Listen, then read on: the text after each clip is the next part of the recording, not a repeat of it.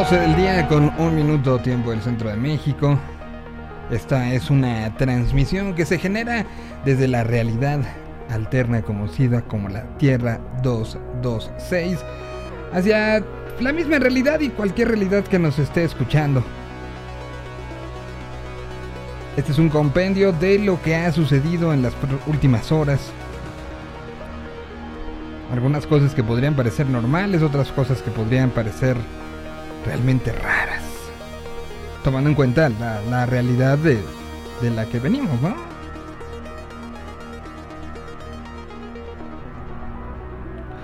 Bueno, empezamos, ya tenemos eh, medalla. Fabiola Ramírez, abogada mexicana que se convirtió en medallista paralímpica en este en esta edición que arrancó el día de ayer de los Juegos Paralímpicos de Tokio 2020, eh, llevados a cabo en el 21.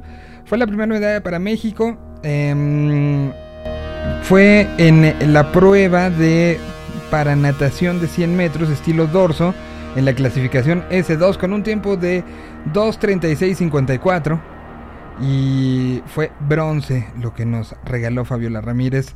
Son 290 medallas en la historia de Juegos Paralímpicos y están a 290 medallas. En, los Juegos eh, Olímpicos, que, la, la, sección que algunos llamarían normal, algunos dirían eso, normal, no tenemos ni 80. Y, y como bien despidió Luisa ahorita, nos preocupamos y traemos y, generamos un, un asunto de asustarnos y atacar lo que no es normal. Cuando nos damos cuenta que lo normal muchas veces está muy por debajo de lo que consideramos diferente. Un ejemplo de esto, 290 medallas en la historia de los Juegos Paralímpicos, a, a 10 del objetivo de 300 preseas, que saben cuánto vamos a lograr, ojalá pronto, pero, pero siendo muy realistas, saben cuánto vamos a lograr en los eh, Juegos normales. Muy, muy, muy, muy, muy, muy lejos estamos de eso. Bueno, em, en otras informaciones, esa, esa es una de las que da muchísimo gusto. El bebé de la portada del Nevermind demanda a Nirvana por explotación sexual infantil cuando apenas hace unos cuantos años, cuando se celebraron 25 años de, de la salida de este, este disco, él volvió a, posar, se, llama Spencer Elden, y había vuelto a posar eh, ya en la, en la alberca haciendo como redefiniendo la portada. Y ahora sale con una situación eh, alegando explotación sexual infantil. Si, en dado caso no, no, tiene que ser contra animales, tendría que ser contra quien autorizó eso. Que me imagino que eran los papás de este personaje. Pero bueno, pues así. Eso se ve más como un asunto, más que defensa de una causa, se ve como un asunto, por lo menos desde acá, un asunto que tiene que ver con búsqueda de lana. Llegó a México el grupo de jóvenes afganas que solicitó ayuda para salir de su país y eso es otra de las noticias que dan, dan, dan emoción eh, e importancia. Bueno, tenemos mucho que platicar, vamos a, retomar algunas de las cosas que ayer eh, dejamos y vamos a tomar otras historias de otras partes del mundo de la importancia de alguien como Charlie Watts. Así que tenemos mucho mucho, mucho, mucho, mucho que dar el día de hoy. Esperemos que nos acompañen. Recuerden, ya se hizo costumbre y creo que ya va a quedar así. Primero ahora estamos exclusivamente en, eh, a través de, del sistema sonoro de Hey Joe. Y a partir de la segunda hora, a partir de la una todos los días, estamos... Eh, ya también en video, a menos que pase algo extraño que nos lo impida, pero se trata y la idea es que todos los días tengamos la segunda hora en esta combinación de video con audio. Vamos con música, esta sonó en vivo hace unos cuantos días en la curva 4, que está por llevar a cabo su última semana, por lo menos en esta primera temporada. de los eh, conciertos en palcos. Se acaban ya. Contando estrellas. Aquí está Siddhartha. Sumando del 1 al 10. Se pasan horas enteras. Echado en la cama con nada que hacer. Dime por qué quieres escapar.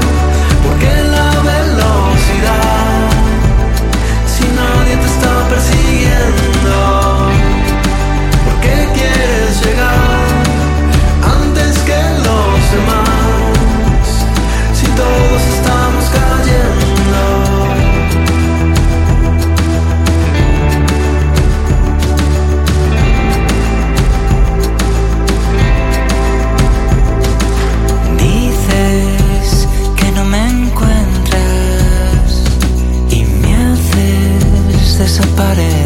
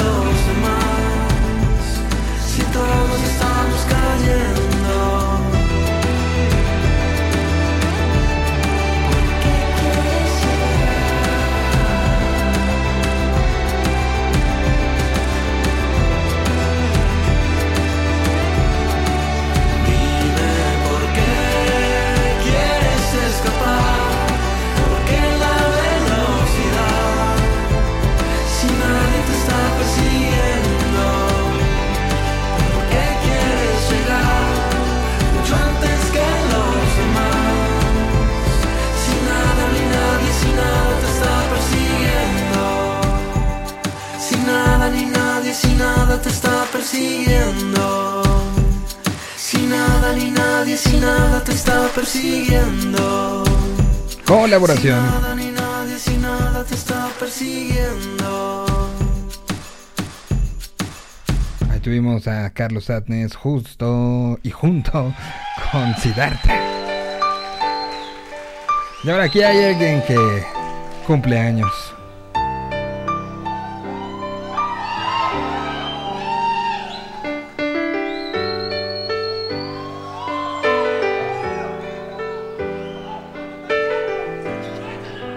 Cumpleaños de Marciano Catero.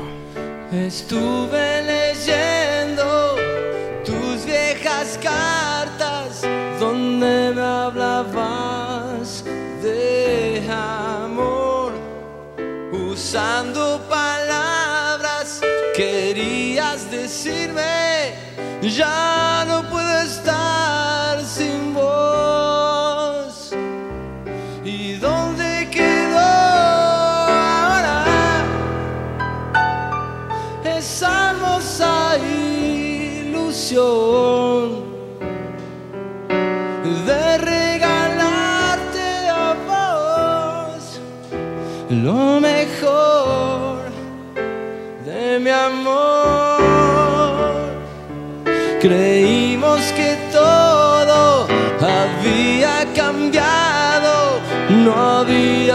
razón ya para estar mal pero el otoño golpeó nuestra puerta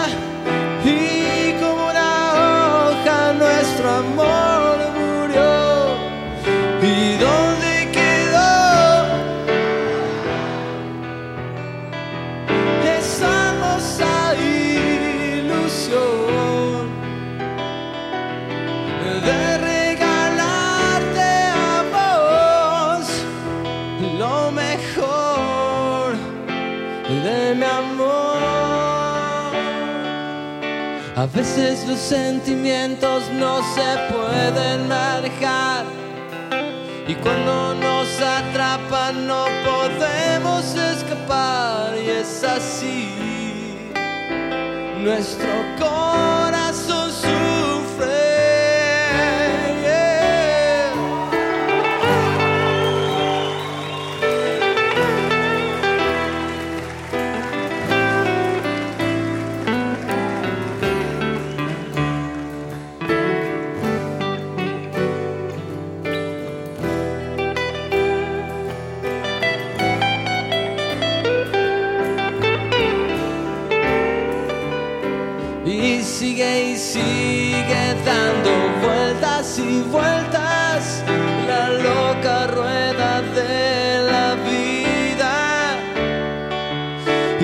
sigue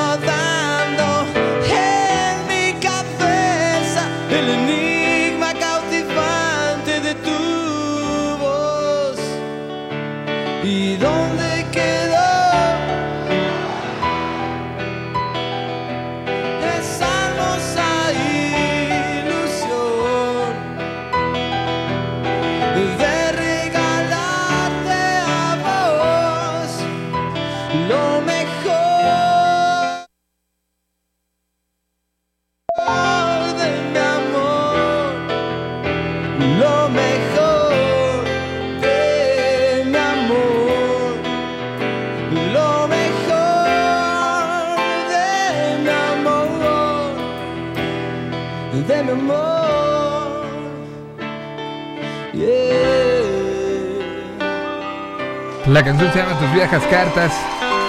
Es prácticamente Marciano Cantero cantando el solito. Hoy es su cumpleaños y había que dejarle una así, ¿no? Bueno, pues em, por ahí si, si quieren escuchar algo de Los Enanitos Verdes, es un buen día para hacerlo. Y saludo, qué bárbaro, qué profesional. Eh, eh, se ve que es un, un- un, este, a- alguien que hace zooms constantemente y muy profesionalmente, iluminación, micrófono, seteo, qué maravilla. Y doy con muchísimo gusto eh, y con mucha emoción. Esta, esto estaba planeado, ¿se acuerdan el día que, se, que el internet se fue al diablo? Y que no pudimos hacer mucho. Bueno, pues ese día estábamos planteados para platicar sobre lo que está pasando con un personaje en Monterrey, Nuevo León, que siempre es un gusto saludar y siempre es un gusto encontrar. Y pues no se pudo, hoy lo retomamos y, y- me da mucho gusto saludar hasta, a- hasta Monterrey. Alguien que, que sí tengo que decirlo y así lo, lo he presentado durante este, muchos, muchos años que llevo de conocerlo.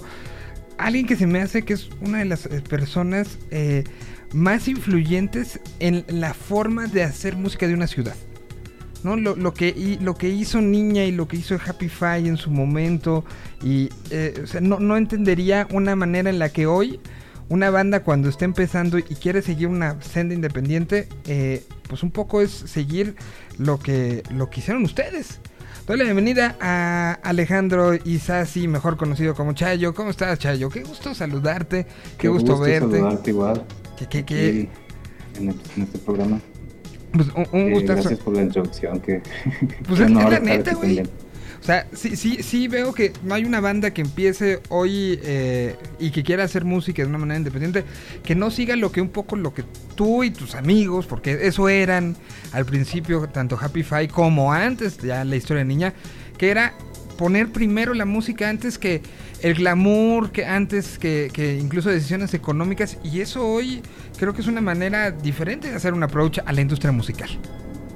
Sí, fíjate que nosotros, eh, este, no diría que fuimos los primeros, había cuando nos llegamos a, a toparnos con gente de Ciudad de México, ya había un chorro de, de bandas que habían empezado sus labels, sus fanzines, sus movimientos, escenas, pero de acá del norte éramos así definitivamente los primeros, o de los primeros que nos organizábamos. Y en chinga salieron como tres o cuatro, luego, luego de, de aquí del mismo norte y, y estaba bien padre e interesante hacer conciertos juntos. Este, acá teníamos a Fancy Noise y que también andaban haciendo igual que nosotros, armando una label, este, sacando las bandas de nuestros amigos, haciendo fiestas, este, todo el modelo que después la, la industria lo marcó como 360, donde ya son dueños de todo, de, de las grabaciones, los conciertos, todo, El merch. el merch, perfecto, exactamente. Y, y- y bueno, pues eso, eso empezó a pasar hace algunos años y hoy volteo y veo un movimiento como el que hoy, por poner un ejemplo, lo que está pasando en Hermosillo, ¿no? Que hoy es, es emocionante lo que se ve en Hermosillo. Pues un poco es, y, y- y ves el reflejo de lo que pasaba con Happy Five, de lo que pasaba Sí. en Casa Blake, por ejemplo, ¿no? E-, Ese, ese lugar que hoy se, se convirtió como una especie de leyenda, ¿no? Y que revivió sí. un poquito hace un par de semanas cuando hicieron este acústico aquí en, en la- en la- en la, eh, Ajusco, en la Ciudad de México, y era un poco lo que se vivió ese día y que se ve en las fotografías y quien estuvo, eh, tuvo esa percepción, era un poco lo que pasaba en finales de los 90, principios de los 2000 en, en, en Monterrey, pero también pasaba de repente en Guadalajara, en casa Sí. de alguno de los termo, pasaba en la Ciudad de México cuando venían y, y- y se juntaban con Sad justamente, con Homer, y, y- y es algo que, que, que ha marcado literal este milenio. Sí, este, a mí me, me da muchísimo gusto este, ver que se esté volviendo a replicar esto. Tardó como unos ocho años, pero más o menos así va, va la onda del rock, así va y se quita de- del Sí. mainstream, así como en ondas. Sí, sí, sí, totalmente. Y ahorita sí está, está muy interesante lo que dice esta banda que se llama, por ejemplo, Sgt. Papers, está Ujú. genialísimo, me, voló la cabeza todo lo que están haciendo. Es- es- es- está divertido, Sí. eh, eh, está arriesgado. El, eh, el guitarrista del- de los Sargent venía de los Mod Howlers. Este, No, no. ¿te, acuerdas de ellos? Que también sí, sí. hacían ruido. Pues se decide, o sea, él sale y decide tomar esto con su hermano. Este, ahora en la, en la pandemia, el hermano se convierte en tatuador. O sea, hay, te digo, veo, veo muchas historias que, que, que vi con ustedes, ¿no? O sea, estos, estos personajes como Mario, este, estos personajes como- satánico, ¿cómo no? eh, Exacto, ¿no? O sea, que, que, que se convirtieron en entrañables y que inspiraron, creo que esa es la palabra, inspiraron a, a que alguien que quisiera hacerlo lo podía hacer, ¿no?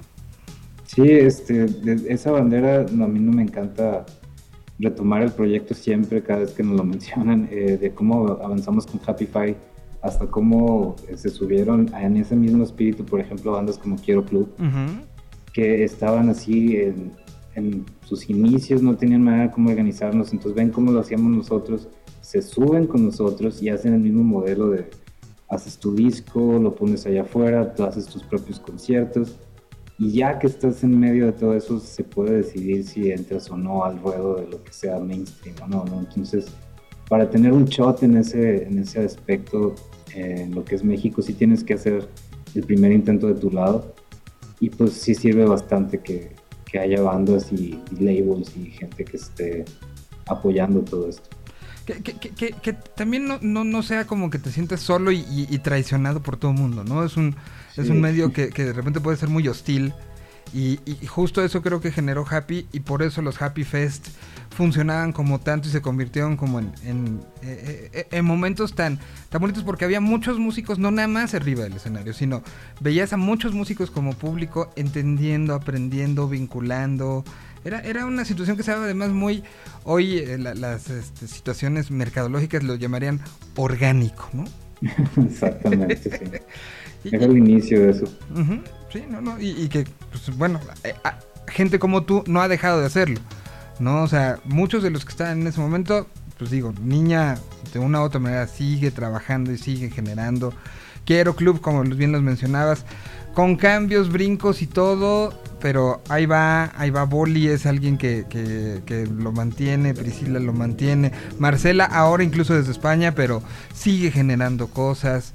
Eh, ¿Quién seguimos? Bueno, Fara sigue un poco detrás, pero, pero está, está ahí haciendo cosas. Yo metería un poco también, un poco a los Blake, ¿no? Que fueron happy, pero no happy, están algunas cosas que Somos trabajan con parte de su dark side. Ajá, cuando, cuando querían hacer las cosas indie nos consultaban. Pero fíjate que que- qué buen ejemplo mencionas los Blake.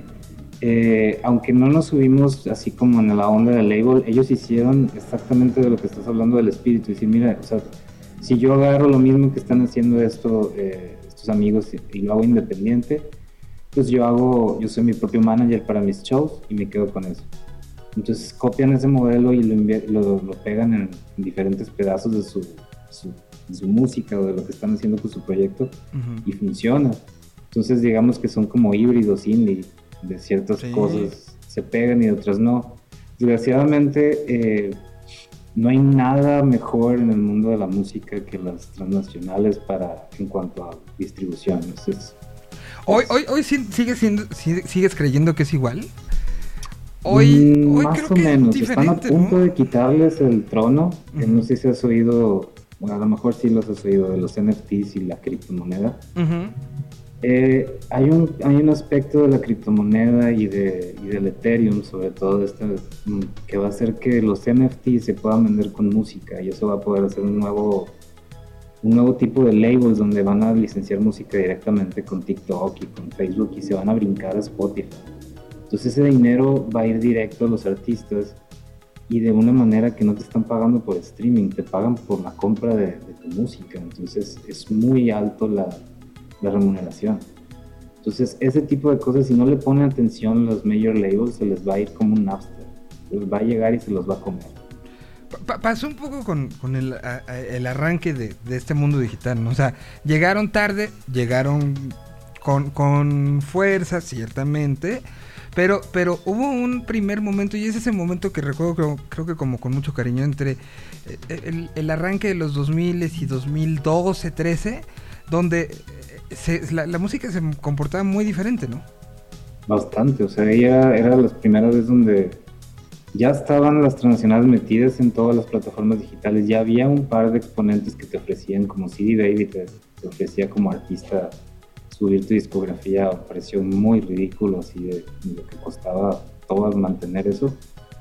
Y ahorita ya es ridículo, ahorita ya puedes ser dueño de tu mismo CD Baby. O sea, tú puedes Ujú. tener labels, puedes tener todo, todo tu catálogo completo con toda la segmentación de géneros que quieras y nombres y todo, sin pedirle a nadie.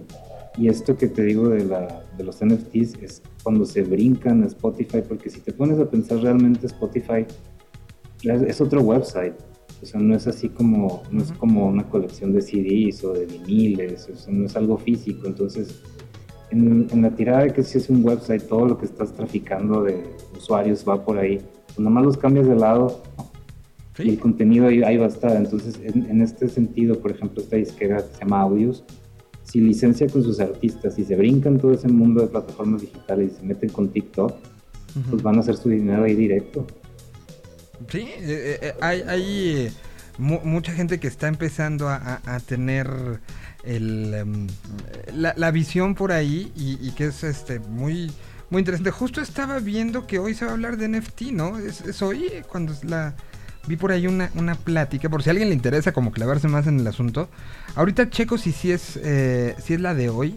Porque hay un grupo de managers y de gente, que gente que tú conoces muy bien, Ricardo Haas, Mopri, Ah, claro. eh, que tienen un eh, a través de Clubhouse todos los miércoles a las 8 de la noche hay diferentes pláticas y creo que hoy era justamente de eso. Ahorita lo, lo, lo, lo veo el mensaje porque me parece que hoy era eso y les digo ya cómo, cómo se metan. Pero bueno hoy estamos para hablar también de pues esta parte que hace cuánto hablamos de la, de la primer canción firmada como Chayo. Después de Dendron después de Niña después de haber trabajado más de 20 años haciendo música. El año pasado, ¿no? Recién fue que fue Sí. la primera canción que se aventó ya firmándola tú en primera persona y diciendo, esto lo hago yo.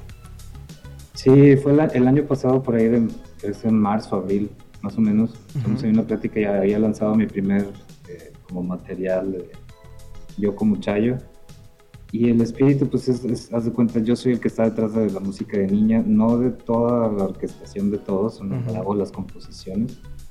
Pero esta música que estoy sacando firmada como yo es una música que nunca entró o que realmente no va por el mismo género que toca la banda. Yo no creo mucho en deshacer bandas, yo creo que las bandas son inmortales, más bien los que los integrantes son los que las dejan. Ajá.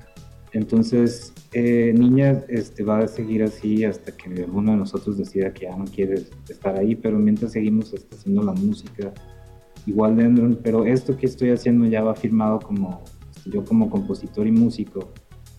Al no poder contar con ya con mis amigos para, para estar haciendo toda esta orquestación, pues estoy sacando esta música firmada y también considerando que no, no está en el mismo género de, lo- Ujú. de las otras bandas. ¿no? Más o menos así va la cosa. Eh, como quiera, las bandas, como te digo, sigue. Por ejemplo, Niña, te, te cuento que vamos a sacar este material que sacamos, el Pong Robot, que lo sacamos en el 2007. Ajá. Nunca pudimos tener eh, acceso al máster ni a controlar nada de cómo se distribuye. Entonces, básicamente está como congelado, perdido.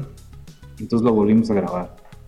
Y ¡Guau! estamos empezando a sacar. El 10 de septiembre sale 5 minutos, ya vuelta a grabar. Y obviamente fue un reto.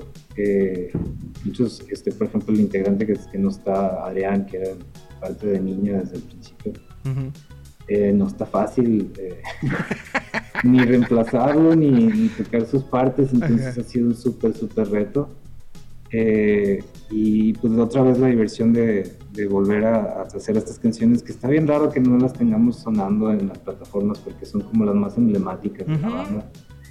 Y cada vez que, por ejemplo, tengo una, o sea, que me hablo con alguien, por ejemplo, contigo, y, y digo, "Ah, vamos a poner una rola, y dice, ah, déjame la busco, y no está.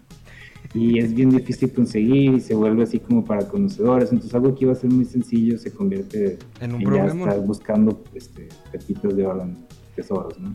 E- ese, ese disco fue el producido por La Paz Sí, y que salió con Emi.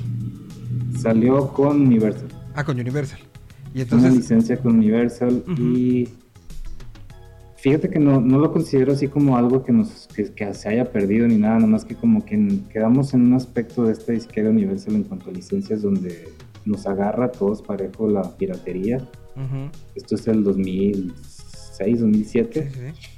Y entonces eh, todo el departamento de distribución y todo los, el mantenimiento de los artistas y todo esto como que pasa a segundo plano porque empezaron unas pérdidas monetarias así muy extremas. Todavía no se había resuelto nada de la distribución digital. Entonces cuando nosotros sacamos este disco, eh, nosotros pedimos en los contratos de todo, o sea, todas las cosas que hicimos, que no se, que no se metiera nada en la distribución digital porque no estaba resuelto. Y por consecuencia se quedó sin los contratos, entonces ya nunca pudimos retomar el tema. Y Lapas y Armando, que fueron los productores, como habían este, valorado el precio del disco para vendérselo a una disquera internacional, pues nosotros como niño integrante nunca le llegamos al precio. Entonces se quedó así como congelado y ya se cuenta que se queda ahí como... Es un proyecto donde los que lo produjeron no sacaron el dinero que esperaban, Ujú. nunca se los vamos a poder pagar y se hace como esta merma. Hay muchos artistas que se quedan así con material Sí, claro. este, en la misma situación donde no es que la disquera no quiera ceder ni que los que hicieran el disco no estén dispuestos a, o sea, que estén así con la malicia de querer congelarlo, Ujú. pero es un producto que ya no hay manera de liquidarlo y, el que lo tiene por no perder su valor no quiere soltarlo, entonces se queda así por dentro. Sí, que, que es una, una situación más de, de literal, de algo, de, de el pequeño párrafo, ¿no? Y Sí. que no hay manera. No hay manera, o sea, y de hecho si hay un montón de artistas ahorita que te los topas en Spotify que, que justo así como, o sea, de hecho nosotros estamos copiando algo que vimos, así de que vimos ahí, ¿por qué no está este disco? Bueno, lo volvieron a grabar y lo pusieron. Y de la misma manera que cuando tú grabas un cover, hay otras reglas que sí que seguir ahora en el mundo del streaming. O sea, tú puedes sacar un cover de lo que tú quieras y subirlo a streaming, pero tú no puedes hacer copias físicas para vender. O sea, el, el disco de covers de Dendron podría subirse. Podría subirse, pero no lo podría sacar en un vinil. No Ok. podría, o bueno, sí podría, pero sí necesito sacar unos permisos específicos. En el cuanto al streaming, tú puedes poner de quién es cada artista y la- el editorial se encarga de distribuir cualquier cosa que, que tenga que ver con regalías editoriales. De la otra manera, pues, es- o sea, por ejemplo, de lo que se están protegiendo es de la gente que agarraba los amplios, los metía en sus discos vendías eh, físicamente y nunca dabas ningún tipo de, de retribución al compositor, pero en el caso del streaming siempre hay una manera de ligarte. Eh, Vean, hoy está apareciendo esta, esta plática, eh, plática de derechos de autor. pero, pero es importantísimo, son, son cosas que pocas veces se pueden platicar como, o sea, se platican de uno a uno y uno se entera, pero, pero así como abiertamente, pues, a veces no se da la oportunidad y, y seguramente a ti con, con ese disco en particular de niña, por la repercusión que tuvo, me acuerdo que lo presentamos con una sesión grabándola en el, en el, no sé si habrá ¿Con el sido... Eh, Victoria? fue, fue en- en Victoria y hicimos sesión para Rector. En el estudio B. Ah, sí, sí, sí. Me acuerdo que fue una que, que además nos llevó como toda una mañana de trabajo. O sea, sí, sí fue, fue de una de las, las- las largas y, y- y quedó como, se hizo como muchísimas cosas, ¿no? O sea, hubo sesión en radio, hubo presentación en lugar, o sea, sí hubo muchos medios ya ahí metidos, este, poniendo mucha atención al, al disco y es una Fíjate lástima que- que, hoy no se pueda hablar, ¿no? Fíjate que yo siempre he andado tras esa grabación, de ponerla así como dice, ponla mínimo que esté allá afuera, que la puedan oír, porque sí estuvo muy, muy buena. La de la sesión. Déjeme ver que acabo de encontrar. En una mudanza acabo de encontrar una torre de discos. Va- va- va- Sí, sí. vamos, vamos a ver si, si aparece Ojalá, dentro, sí. dentro de esa, este, eso y, y lo, lo, lo- lo- evidentemente, pues yo te, la, yo te la mando. Pero bueno, voy con, con algo de música. Eh, ¿Qué ponemos? ¿Qué quieres que, que empecemos a poner para esta plática? ¿Quieres algo de soñadores? ¿Quieres Tengo una nueva. doppelgangers? O de una vez ya surf, así ya. Surf es la, es la nueva y fíjate, esta te la quiero comentar, es, esta rola es antes de niña, o sea, esta es la, que- yo creo que la segunda rola que hice en mi vida, Ok. Eh, la hice, tendría unos 16 años, Ujú. y la hice este, antes de tener un four track, este, tenía una casetera doble, entonces hacía grabaciones de caseta a cassette, haciendo partes. Y hice dos rolas y una de esas fue Ella es mi disco que acabó siendo de niña y otra fue esta Surf, pero esta estaba tan mal esa grabación de cassette a cassette que cuando se la presenté a la banda dices, no, espérate, eso está, está bien gacha y no había manera de cómo enseñárselos del potencial de esto. Entonces pasó al, al baúl y se quedó ahí por años y me la topé hace como un año y le hice un tratamiento de producción que en ese entonces no sabía hacer, que obviamente ahorita ya sé Ujú. así de, de banda, ¿no? De que el bajo, producción y las líneas y todo, entonces la volví a armar y la armé de cero.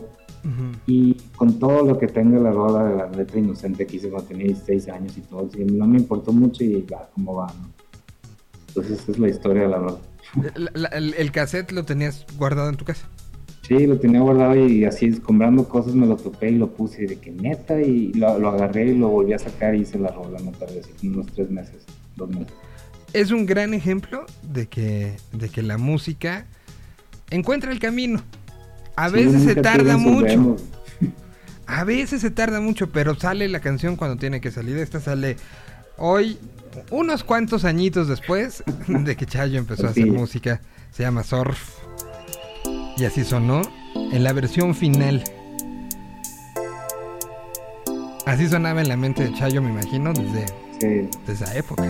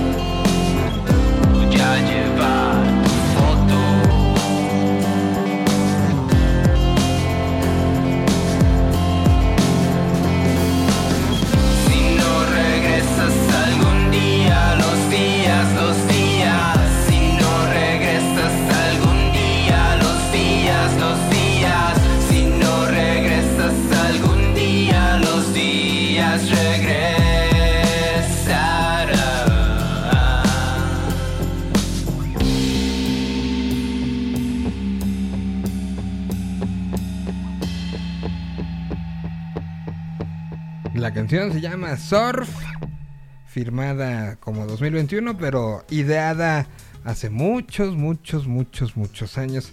Ese Chayo, eh, que como ya escucharon, vendrán sorpresas de niña pronto y... y, y- bueno, de, los shows ni hablamos, ¿no? O sea, es un momento complicado todavía. ¿Cuál, cuál fue el último show, que, el último día que te subiste en escenario, te acuerdas? Sí, claro, me acuerdo así gráficamente, te podría decir así las canciones que toqué. Es el 2019 y fue en el Bob Marlin ahí en, en Ciudad de México, en la Roman. Roman Ok. Y ese, ese fue... No, no es cierto, es eh, Condesa. E- e- Y ese fue el último show que, que te subiste a, a escenario. Ese fue el último show que me subí sin saber. Sí, eh, De haber sabido me hubiera preparado mejor. Eh, pues digo preparado mejor porque sí, invité a un par de amigos. eh, Tocamos como Dendron. Ok. Que Dendron es otra bandota, así que, que también necesito mucha producción para empezarla. Entonces, esa vez nomás pude convocar a dos amigos, a, a Chinix, que es el, el chef del Bob Marlin, Ujú. y Bosco de Quiero Club. Pero idealmente Dendron somos como 5 o 6. Entonces, cuando los podemos juntar está brutal. Suena bien padre. Es como show bien ecléctico, pero sabes, íbamos como la parte, eh, digamos, percusionil, porque eran dos bateristas. Entonces, está padre, Ajá. pero me faltan más, más integrantes. Entonces, esa fue la última vez. Extraño mucho y la de niña fue más, es como que 2000. Ese fue ese mismo año, pero en como abril. Ok. 2019 fuimos allá al Indie Rocks. Ujú. El último show que tuvimos creo que fue, si no me equivoco, el Festival Marvin, creo. Ok, sí, no, pues entonces sí habrá sido mayo por ahí. Mayo, Sí, eh, abril, mayo. Y, y- y- desde ahí, eh, pues vino pandemia. ¿Cómo, cómo estuvo para ti el, el primer momento de la pandemia? Ese momento que todos recordamos como una cápsula de tiempo que no sabíamos si era día, noche, lunes, martes, miércoles, jueves, viernes, sábado, domingo. O sea, ¿cómo, cómo estuvo para ti? Para mí es- estuvo, fíjate que bastante confuso y difícil porque estábamos a punto de, de empezar una serie de conciertos y una gira que yo con mi esposa, que tiene un proyecto que se llama Radamar, Ujú. acaba de sacar su música, estábamos ya montados así con los vuelos, íbamos a ir a tocar a Mazatlán, iba a hacer la presentación de su disco Ujú. y nos quedamos con, con la fecha abierta, así tratándola de posponer forever y estuvimos ahí trabajando con un concierto que no funcionó y luego tirando más fechas de la, de la gira esta, entonces ya ni proyecto nuevo, este, me quedé sin mi banda también niña, donde estaba en pausa y ahí es donde entré en el laboratorio y empecé a como a componer toda esta música que ya firmo como Chayo. Que, que, que una otra vez me imagino que, que también vino eh, primero que nada, y eso es una de las cosas que siento que, que no es que no fuera antes, pero que hoy ha tomado como una un nuevo momento. La- el, el valor de la música, ¿no? O sea, estábamos hablando y ahorita al principio de, de esta entrevista hablábamos un poco de los cambios en la industria y cómo ha sido y que todo se basaba, este, pues sigue siendo, pero, pero se basaba solamente en, en los likes, en los plays, en, en cuántas listas estás. Y creo que la pandemia nos regresó con un cachetadón el, el decir, hey, la música tiene otras funciones, Sí. tiene otras cosas que dar y creo que no me imagino a una sola persona que haya pasado por todo este año sin que una canción lo haya abrazado por lo menos un- una vez en todo este proceso, ¿no? Sí, y aparte también fue muy buena, eh, una buena zarandeada a los artistas a que se dieran cuenta que tenían que poner en orden su colección digital y darse cuenta de dónde podrían estar ganando dinero en sus regalías de todo tipo, porque una vez que quitas los conciertos, que es como la salida fácil de hacer dinero, eh, se les olvida que todo esta, este mundo eh, es, es- un negocio por sí solos, entonces también lo tienes que mantener y lo tienes que estar eh, pues, Cuidando. como dándole mantenimiento totalmente cada, cada dos, tres días, digamos. Ujú. Eh, sí, en, en ese aspecto ayudó a muchos artistas a que se metieran al laboratorio otra vez, a poner en orden todo esto. Yo creo que sí, sí valió la pena que tomaran control del asunto. Los que, los, también está, está bien bueno que en esta pandemia los que tenían control de todas estas cosas indebidamente, saltaron, o sea, los que subían discos que no tenían ellos los derechos, este, los artistas que querían subir su música y otro artista ya la había subido, o sea, todas estas cosas y se filtraron mucho.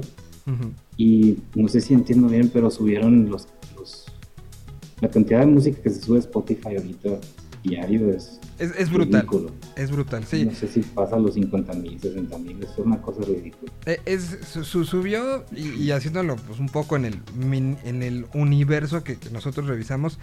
En promedio 2019 tuvim- teníamos 20 canciones este, semanales que, que poníamos como en la lista y que le poníamos el foco, ¿no? Que de todos modos ya 20 Es un este, chorro, es un ¿quién chorro. las oye? En, para el 2020 acabamos teniendo cerca de 43, 44 semanales.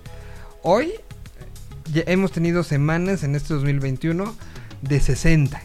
O sea, se triplicó del 2019 acá la producción en una semana de bandas y estoy hablando de esto es un poco el espectro que usamos para señal BL que sabes que es el, el espectro del Viva Latino, ¿no? O sea, que puede ir sí, Sí. desde urba- algunas cosas de cierto tipo de urbano hasta electrónico, hip hop, rock, metal, este ska, o sea, todo, todo lo que de una u otra manera en el paraguas de Viva Latino cabe. Y, y- y estás hablando de, de- de 60 canciones que, que, como dices, regresas a dos, a tres. Es, es- es una situación complicada. O sea, es- se, se muestra que hay creatividad, que hay ganas de generar música, que hay necesidad de decir algo. Pero, pero la industria se tiene que reacomodar sí o sí ahora, ¿no? Sí, de hecho, o sea, yo en todo este espíritu eh, de lo que estamos platicando, aparte de estar haciendo mi música y impulsar a todos mis amigos, artistas, este, lanzamos un sitio nuevo, se llama Cuadrante Local, Ok. que haz de cuenta que la, la, la tirada que tenemos, el, plan está tratando de rescatar toda la, como hacer como un Wikipedia de todas las bandas, así como al mismo estilo que hacía MySpace, digamos, subes un perfil, subes un link, una foto y un link a video y ya está, ¿no? Eso es todo a donde llega. También estamos subiendo memorabilia y lo que estamos tratando de hacer es darles este espacio a las bandas para que para que suban su música ahí, que no esté el medio esperando a que, a que le mande su rola. O sea, por ejemplo, te, mandan una canción y de 100 artistas que te mandan, pues como dices, vas a tener chance de ir 4 o 5. Y las otras 100 a lo mejor estaban buenas y no tienen que ver contigo y luego te van a echar a ti la culpa y se hace esta merma de cosas que no deberían pasar. Entonces estamos tratando en ese espíritu, darles una plataforma a, la- a las bandas y a los artistas de que suban su música y su música se distribuya y de ahí es- tengan un medio mínimo, ya es como te piden cuando vas a un trabajo, échame tres reviews, bueno mínimo ya tienes un... Oye, Entonces- está, ya estoy adentro del, del, este, de la plataforma. Hay bandas de Aguascalientes, Estado de México, Sonora, Baja California, Nuevo León, Jalisco, Ciudad de México, Querétaro, Tamaulipas, Coahuila y Sinaloa. Ahí va apenas, o sea, no crees que estamos excluyendo nada, o sea, se van llenando los estados a como van. Hay unas que van, por ejemplo, Sonora, nada más tengo los Sgt. Paper, pero se va a empezar a llenar eh, poco a poco, o sea, es, es así como una cosa que no, no estamos tratando de que sea otro medio nuevo, sino más bien como una colección de barajitas infinita, ¿no? Así de todas las bandas, memorabilia, y que sea un sitio que se quede, este, lo planeé con Pato Machete, Ok. y, la y lo me, me pidió, o sea, yo soy este, también coder, programador, y una de las cosas que me pedía es que hiciéramos un sitio que fuera a pasar la barrera del tiempo, o sea, que fuera a estar unos 20 años y que siempre pudieras confiar en él. Entonces empecé a hacer este sitio sin tantas cosas flashy, así está medio cavernícola en el sentido de que hasta parecen noventas, cuadritos, información, texto, así rápido, sin mucha cosa para que dure muchos años.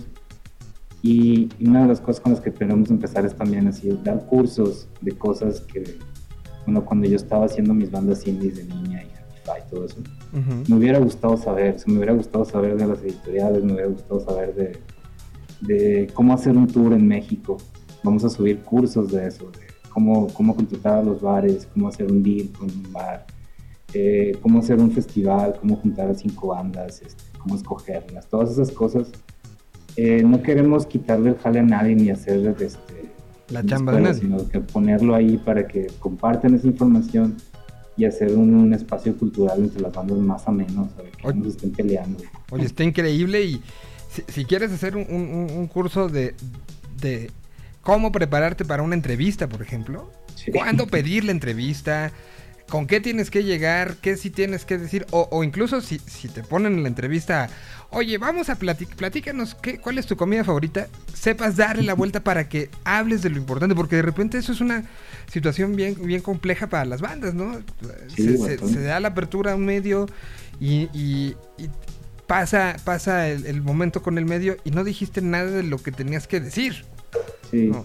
Entonces, oye, cuenten conmigo y está padre. Y, y ¿cómo le hacemos para que tanto Señal BL como este programa esté en el, en el área de medios alternativos? Ah, justo estamos, ahorita estamos en la etapa así de desarrollo eh, donde estas secciones está- estoy como que afinando los últimos detalles para que ya las pueda subir. Ujú. Y haz de cuenta que tenemos dos formatos. Tú te registras y tú puedes subir contenido como y sale como sugerencia a los, a los que son los moderadores. Ujú. Pero si tú tienes dos o tres publicaciones donde ya te aceptan, te conviertes inmediatamente en colaborador. Entonces tus, tus publicaciones entran al sitio sin, sin moderador y se publica en redes y se hace toda una mini promoción a tus contenidos, ya sea una noticia, un release, un evento, etc. Oye, pues, Entonces, está- vi que tienen un podcast también. Sí, este, los viernes hacemos un show ahí, Pato y Milo. Milo es un, es un presentador que trabajaba en, en B99, una estación de radio aquí en Monterrey. Él era el VJ por, en los 90s, 2000, de, de un programa que salía todos los días, era muy conocido. Y él acabó haciendo una disquera también con, con Toy Selecta de Control. Machete se llamaba Sones del Mexite. Ajá. Y ahí es el primer disco de división minúscula. Ajá. Entonces, Y Sasha Trujé que este, Ándale. Salió de, de Sones del Mexa y llegó Sí. a trabajar con Gustavo Cerati y ahora vive en Morelos en chanclas todo el día y a- a- Sí. a- hay historias este, fabulosas. Oye, pues esto es una gran, gran, gran, gran noticia. Cuadrantelocal.com Ahí este, pueden ver bandas, subir, como bien dice Chayo, subir bandas, ver reseñas, escuchar los podcasts. Eh, ahora mismo me voy a suscribir a todo y, y- y- y pongo a disposición, si puedo sumar, yo feliz, ¿eh? No, claro, es, es la idea, este, y vamos a, vamos a mandar una invitación, este, déjame te enseño. No, no, no, está, está- está bien bueno, ¿eh? Eh, ahí está el festival, bueno, ahorita pues... Tenemos festi- así unas invitaciones que mandamos a, a los, a los colaboradores, Ok, un- lo, lo describiré, es un... mira, viene Cuarto con... Ah, una chingón, una postal ahí como de, de lotería. una calca y una playera, este, ahí te mandamos una, Está tan su estilo, tan estilo Sí. Happy Five. Oye, pues es, es un poco la, la transformación de, ¿eh? Lo veo como... Sí, de hecho, Happify, no sé, todo esto que está pasando, de que te digo, la plataforma a mí me ayudó bastante como a dividir cosas. Por ejemplo, Happify, vamos a convertirlo en como marca label. Ujú. Eh, ya no tanto con la necesidad de estar distribuyendo noticias ni estar al día y de cosas. No, más bien nosotros aventamos contenido, pero al, al, al tiempo que tienen los artistas, que a veces pueden pasar meses. Entonces, muchas veces un medio, si no le das contenido en un mes, pues se muere, ¿no? Entonces, Ujú. separamos esto y el contenido se va ahora para Cuadrante. Happify es, es sponsor. Pato Machete se suma y estamos así como que ya dividiendo más, más, más inteligentemente el contenido hacia dónde lo aventamos.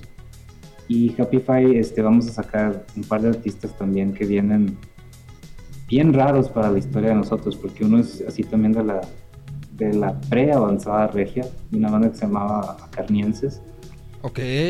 y uno de los del vocalista se llama Chao, eh, sí, creo que sí, y va a sacar su, su disco de- también de, de las cosas que coleccionó y, y otros par que, otro par de música que trae también Mopri, eh, de artistas de Sudamérica, entonces se va a poner ecléctico y más eh, alternativo de, de lo que ya traíamos. Pero pues est- está bien, o sea, ya cuando le quitamos el peso de tener que ser un label, estar como manteniéndolo así como, digamos, como lo hace Homegrown Mafia, Ujú. tener que estar aventando un hit single cada 15 días. Eh, todas esas cosas te- nos vamos a quitar del camino de eso y más bien vamos a aventar las cosas cuando estén disponibles y con su respectiva promoción y todo, pero ahora todo el contenido de media lo vamos a mover para, para adelante, lo claro. ¿no? Pues, pues, es, es una gran, gran noticia. Es este. Es de esas noticias que refresca, que emociona y que aquí, dentro de lo que nosotros podamos, vamos a tratar de empujar mucho todo lo que aquí, Yeah. lo que aquí se, se dé. Eh, ya, ya, ya, ya, mira, eh, seguramente hablaremos pronto fuera del aire y para preparar sorpresas y sumar, pues un poco lo, lo que ha sido, pues eh, creo que el resultado y por eso cuando empezamos platicando hace un rato, hablamos de lo que ha sido una historia que en la que hemos coincidido en muchos puntos y que pues por eso nos tiene aquí, ¿no? Este, Sí, porque sí. somos unos pinches necios que, que seguimos en esto y seguimos creyendo en esto y creo que así seguiremos por siempre, ¿no? Sí, ojalá sí. A mí me encanta estar metido en, en medio. De hecho, estudié comunicación. Soy muy, muy fan de todo esto de, de mover el arte y la música y todo el contenido. Soy muy, muy fan de eso. Que, que- que, mira, para mí es importante que quien tiene interés allá afuera tenga la posibilidad de conocerlo. Ya decidirá si le gusta, si no le gusta, si se enamora, si no se enamora. E- Eso ya se será después. Pero que esté la posibilidad de, de llegar, de que llegue a, a- a- a los oídos, que llegue a la vista de, de- de más gente posible. Eso creo que es lo que hay- tenemos que lograr. Ya la música encontrará la manera de gustar, no gustar, pero, pero es una situación importante. Y hoy en un momento de esta saturación de contenidos, este, de que todo, hay un chorro de cosas pasando, creo que es el nuevo papel y el nuevo valor de los medios de comunicación. Este, pónselo, ponerlo enfrente y ya cada quien tomará Sí. la decisión, ¿no? Sí, exacto. No, no creer y que jugar a ser eh, Dios o, o- o mi- o- es lo que yo opino, no es. Eso ya no, no puede seguir. Es que fíjate que qué bueno que lo, que lo mencionas, pero eso es algo con lo que crecimos, eh, que digamos que buscábamos en las tiendas de discos. O sea, te metes una tienda de discos sin norte y era darle, o sea, a ver qué, qué escoges, unos 10, 15, te los llevabas a una cabina y los oías a ver si estaba mal. Y no había manera de que nadie te dijera nada, entonces había cierta magia en eso. Y más o menos que estamos tratando de hacer ese mismo respiro, decir, bueno, pues, ¿saben qué? Esta semana me topé estos 10.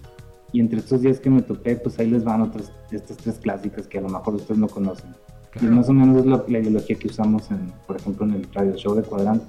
Ujú. El pasado, por ejemplo, aventamos la de Brati, está muy, muy interesante.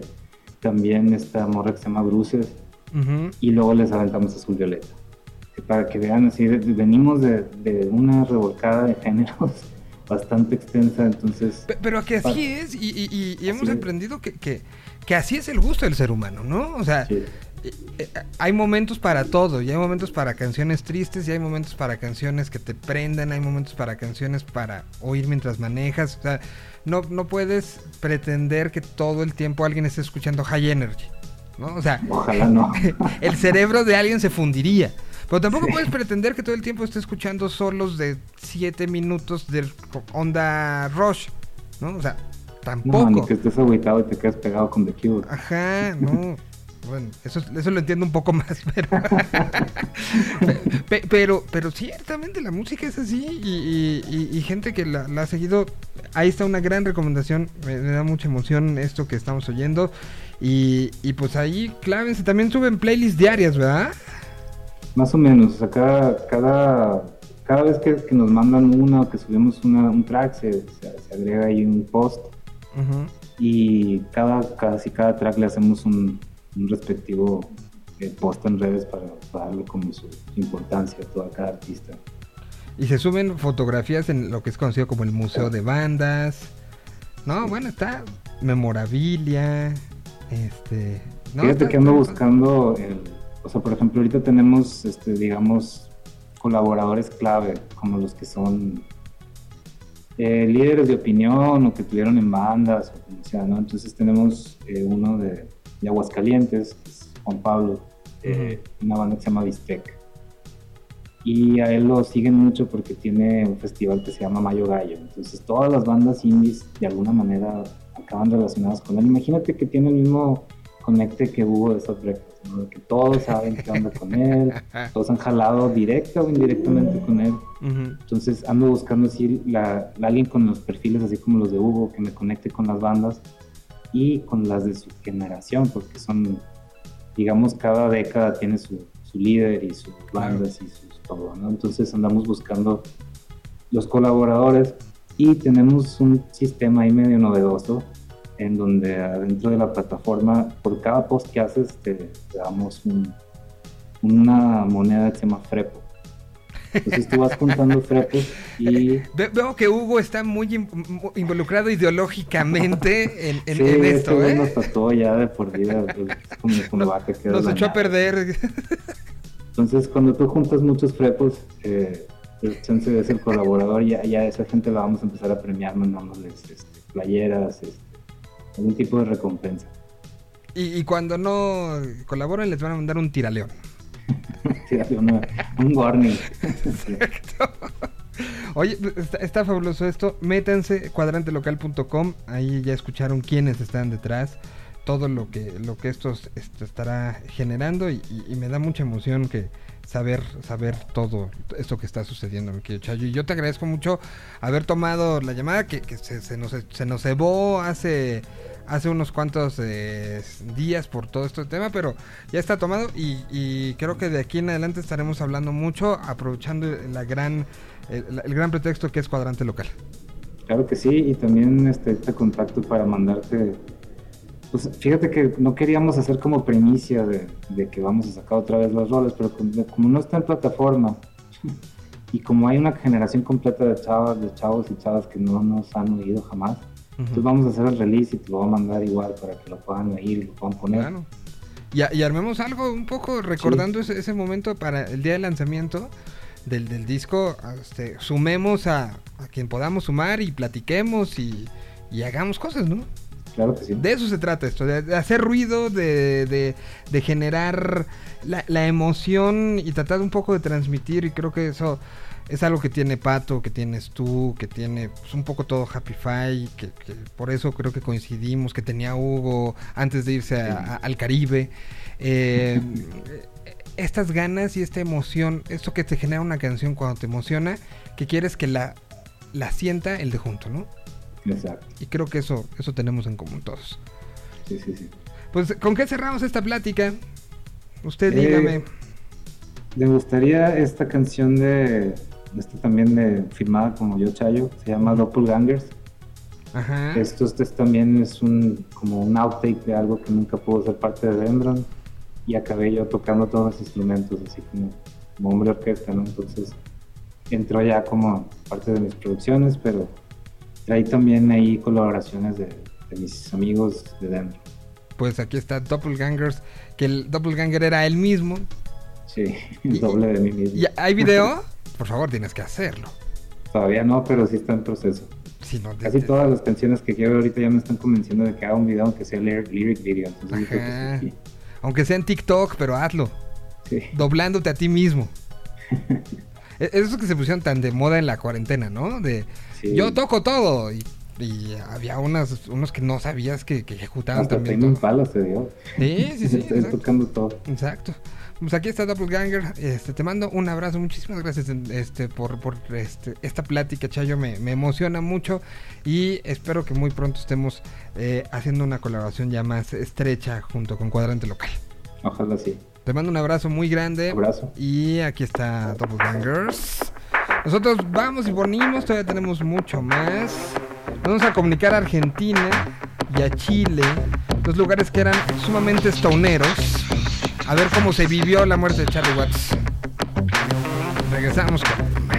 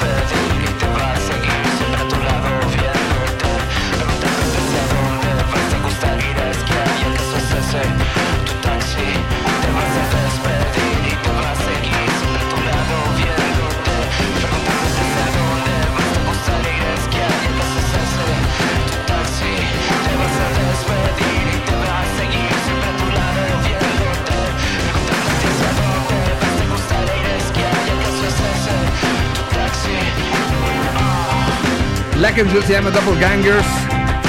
Firmada como Chayo, se escribe C-H-A-J-O-E, Chayo. Alejandro Asasi de Niña y de Dendron. Haciendo música esta tarde aquí en la Tierra 226. Y ahora vamos hasta España. Ellos se llaman Lori Meyers y están de regreso después de cuatro años y medio de ausencia. Y están regresando con canciones como esta. Esta se llama Punk o Punk.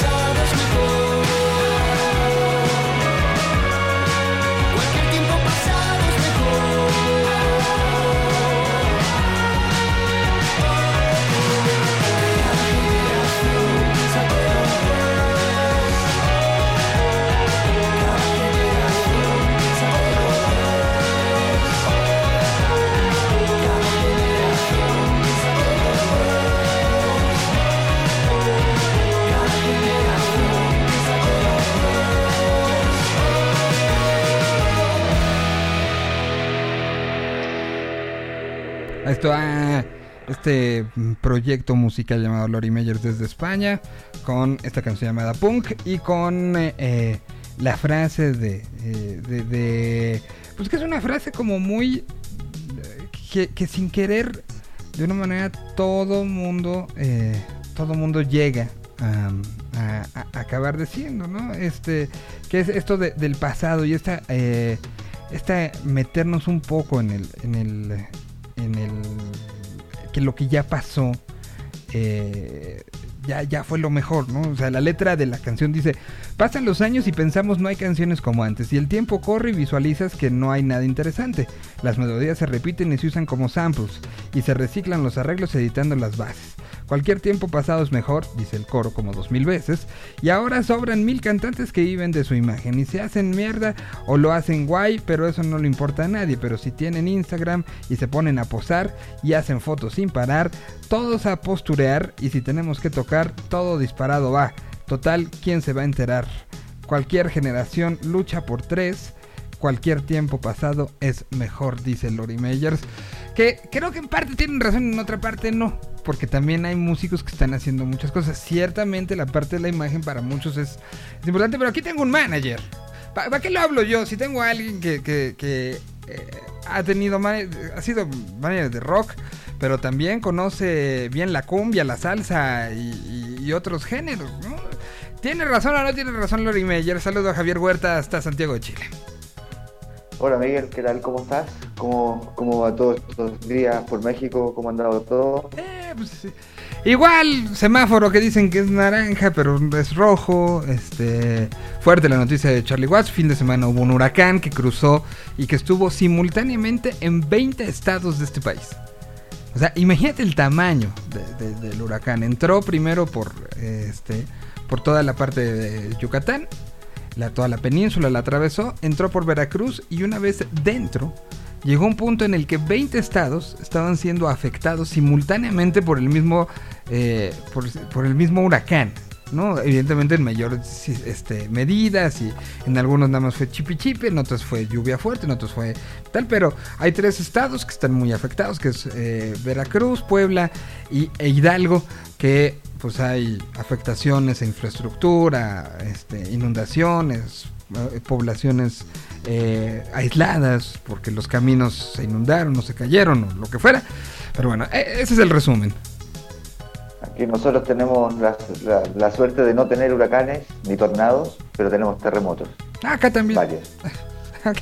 Eh, eso, a, a ustedes les toca... eso lo fuerte. compartimos, sí, sí, sí. Pero bueno, ¿tiene razón o no tiene Oye, razón Lori Meyers? Yo creo, creo que, que tiene razón. Creo que hoy día la música cambió, los medios cambiaron. De hecho, esto, lo que estamos haciendo en este momento, es un ejemplo de eso. Eh, y desde ese punto de vista, eh, hoy día eh, la imagen y los posteos se, se pagan, las marcas, las empresas, los sellos están buscando artistas en, en- en Instagram o en YouTube, que ya no lo están buscando en conciertos como lo iban a buscar antes. Entonces, desde ese punto de vista, el negocio cambió y la imagen hoy día sigue, hoy día es mucho más importante de lo que era antes. Ahora, como tú también comentas, el tema de artistas ya consagrados, ya con historia, y como también comenta la canción, eh, son realmente los que están usando para hacer los samplers, para hacer un montón de material, y de eso se están agarrando. Claramente el contenido que existía antes sí, eh, cuando en algún momento nos trataron de viejos en el programa un poco por lo que conversábamos, y claramente eh, si te vas a las generaciones pasadas, nuestros padres también nos decían que la música que se hacía antes era mejor que la que se estaba haciendo en ese momento, o que la cultura, o que las artes en general, incluso que el, que el jugar de los niños era mejor antes de lo que se hacía hoy día. Y así sucesivamente nosotros como generación también lo vemos de esa misma forma. Eh, creo que eh, hoy día tú, lo hablaba la otra vez con una persona de una de las tiendas más importantes de música de acá de Chile, y él me decía que ya no se estaban vendiendo guitarras, estaban vendiendo micrófonos y máquinas para hacer samplers, que eso es lo que se vendía, mucho más que las guitarras. Parte de eso también es que el tema de que, que Fender y Gibson han tenido que reformularse y de hecho creo que hasta ah, quebró una de las dos. No me acuerdo cuál de las cuál de las Eh, Es que eh, esas noticias ah, también este eh, son como un poco subjetivas. eh, porque yo había leído durante la pandemia, estaba, estaba yo leyendo. eh, un- estoy buscando la noticia. Boom de venta de guitarras durante la pandemia. O sea, ve- ves unas y ves otras. O sea, pu- puede ser que, que con quien, quien platicas tú eh, lo haya lo haya lo haya sentido pero también ha- hay esta información. Esto fue eh, sacado en septiembre del 2020 con una baja considerable en la demanda desde hace más de una década de las grandes marcas como Gibson Fender o Smith. Nadie se imaginaba que durante la pandemia la eh, nadie se imaginaba que durante la pandemia iba a crecer de tal manera la venta de, eh, de, de guitarras. Las ventas habían caído más del 30%, mientras Gibson, el fabricante de todas las famosas Les Paul, preparando los papeles para la quiebra que presentaría en 2018, eh, y pues la pandemia con COVID-19 provocó un esperado un aumento en la venta de guitarras, una suerte de terapia musical tanto acústica como eléctrica que hacía que el verano en los Estados Unidos llegó a marcar cifras récord para Fender, Martin, Taylor y otras compañías, para no hablar del mercado de segunda mano de eBay y Craigslist, que son los productos y los productos especiales de Esty y Reverb, hasta Gibson resucitó dice esta noticia publicada en septiembre de 2020. Entonces, digo, es muy subjetivo, ¿no? Claro. A nosotros, a nosotros que nos gusta la música con, ese contenido, con ese trabajo, eh, creo que la pandemia, ojalá que salgan artistas por ese lado haciendo ese trabajo. Ahora, el instrumento claramente acompaña mucho más que unas bases rítmicas en la casa de cualquier persona componiendo o tocando.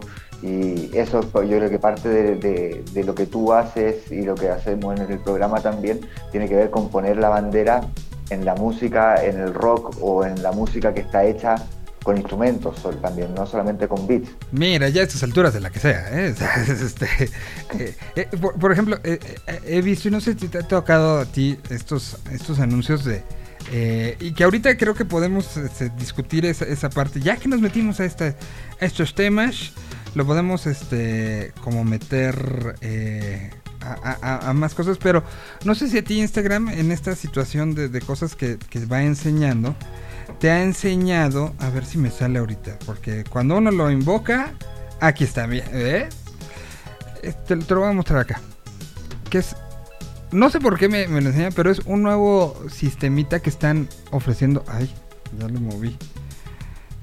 Que, que eh, te da, es como un sistema MIDI. Ahí está. Que de un lado tienes los acordes y de otro lado tienes las notas. Entonces no hay manera de que te equivoques. O sea, y así te lo dice. Te lo dice la, la- publicidad de esto. Toca melodías fácilmente, líneas de bajo, acordes, inversiones, este, también eh, progresiones, eh, algunas percusiones. Concéntrate, este, concéntrate en eh, la salida de la canción. No te concentres en la ejecución. Así te lo están vendiendo. Lo cual, de una u otra manera, para un primer acercamiento, podría ser algo interesante. A mí me llamó mucho la atención y por eso me sigue, yo creo que me salió, porque alguna vez que salió fue de... ¿eh? Y me metí. Y es una especie de teclado, es como si fuera un teclado de... de mm, eh, es, además un, un- una de estas situaciones de fondeo. Y es como si fuera un teclado. Mira, te lo voy a enseñar. Un, teclado como de, de, Como de computadora. de computadora. Que de un lado entonces tú lo programas para que tenga todos los acordes, mayores, menores. Y que entonces vayas de acorde en acorde, de acorde, de acorde. Y en el otro están las notas. Entonces puedes darle una voz diferente a cada uno. O sea, tampoco es algo que, que- que sea fácil de, de- de comprensión para alguien ajeno a la música. Pero de que da un brinco, da un brinco, ¿eh? Está, está interesante. 800 escalas, acordes y melodías. eh, y te habla de 1.981.888.640 posibles combinaciones de acordes vía la teoría de este, la teoría del, del acorde. Y es este, pues esto está interesante, ¿no? O sea, para el creador Yo- musical está interesante. El, el otro día lo hablaba con mi, con mi hija con relación a la- al cambio de las radios, como hoy día están poniendo, o como nosotros estamos creciendo, quizás algunas radios empezamos a cambiar de dial y a pasarnos a los ciertos clásicos de repente. Entonces yo le hablaba que ella cuando tuviera la edad de nosotros, o la edad mía, eh, los clásicos de ella iba a ser escuchar eh, básicamente los primeros dos minutos de lo mismo y después darse cuenta qué artista es. Nosotros eh, en ese sentido escuchamos dos acordes y ya sabemos qué canción viene. ¿Cachai? Hay una riqueza en el contenido eh, que, nos, que, que- que amplía la mente creativa. Y, y desde ese punto de vista es como, y volviendo un poco a un tema que, tocaste también al principio, eh, tú escuchabas Guns N' Roses y sonaba Guns N' Roses, pero ningún solo era igual al otro. La música de hoy día, ¿Te, te- escucha... te gustó la nueva de Guns, por cierto? O sea, ahorita que hablas de Guns y de que tiene esta... ¿Te gustó lo nuevo que hicieron? Lo que sacaron hace tres semanas. O sea, creo que, creo que me parece súper interesante lo que están haciendo los músicos que vienen componiendo hace mucho tiempo. Eh, desde, no sé, Foo Fighters con, los, con el cover que hicieron de Bee Todo un que disco. lo de encontré, que lo encontré notable. Notable a nivel de riesgo, a nivel de propuesta.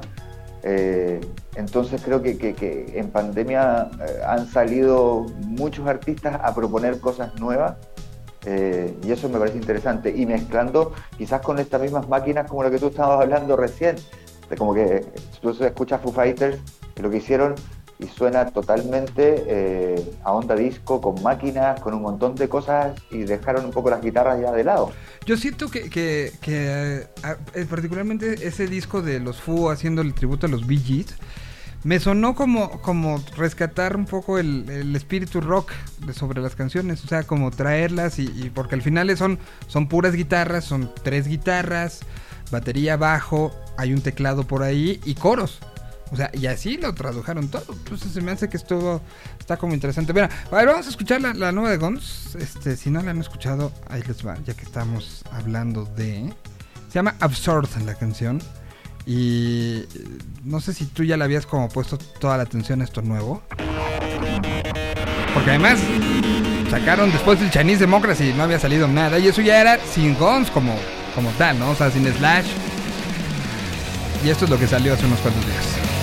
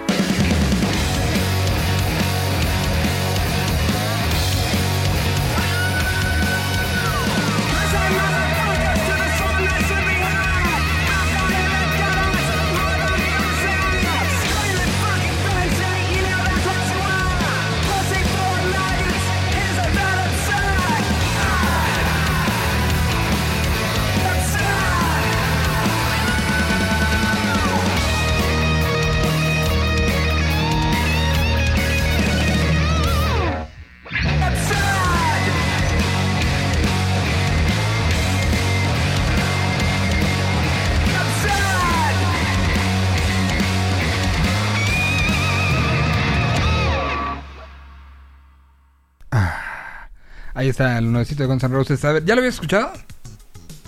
No, no había escuchado esa canción, la encontré eh, interesante. me pasa que, me pasa que. ¿Estás de acuerdo que no? o sea, que- es Guns, pero no. es que me pasa claro que me falta me falta November Rain o me faltan canciones en ese sentido como canción canción. Eh, creo que el hecho de haberse demorado tanto en sacar eh, entre un disco y otro. Bien, bien. Eh, Es una banda que dijo que, que no se iban a juntar hasta que el, el infierno se congelara. Entonces, ya sacar una canción ya, ya- ya es ganancia, ¿no? Tengo, ya tengo ahí a, a Quique Révora. ¿Cómo está, señor Festival? Al cómo van Javi, Axel, Mike. ¿Ya habías oído esto? No, Y tu opinión, yo, yo vi, vi contigo a Guns N' Roses en el regreso en Coachella. Eh, creo que nos llegamos a encontrar en Con la botarga de Axel.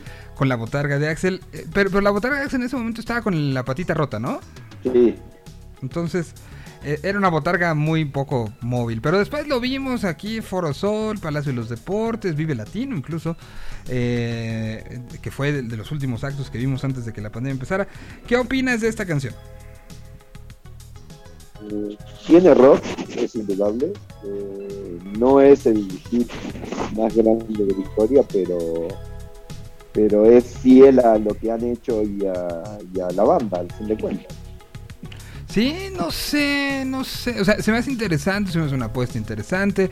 No tiene los solos épicos. Este, la, voz, perdón, pero es lo más, más alejado a- a que hay en la historia a Axel, ¿no? Pero, pues, pues así, a- así estamos con las cosas. Oiga, señor Festival, le- le- lo molesto con su cámara porque estamos también en vivo en video. Ahí está. Ahí está, porque No, no se me enoje. No se me a partir de esta semana le- les cuento, eh, todos los días de la parte del programa de 1 a 2 de la tarde es en video. Entonces, este, pues, sal- saluden, por favor, no, no se lo he dicho tampoco a Javier. Entonces, este, por favor, pijamas ya no, de cuando sea este programa.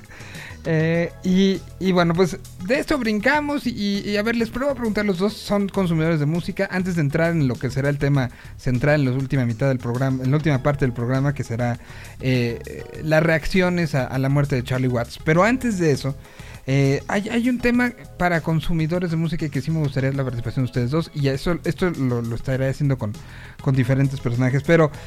Ven la, la- parte donde uno está surfeando en redes sociales, particularmente en, en algunas como Instagram, y eh, ya sea en historias o en las propias, este, o en las propias, eh, en la, la propio grid que, le llamen. Esta, esta propuesta de ahora, no sé si ustedes, o, o será que yo le di play a alguna, o qué pasó, pero me están cayendo muchas sugerencias de playlist y muchas sugerencias de canciones como tal.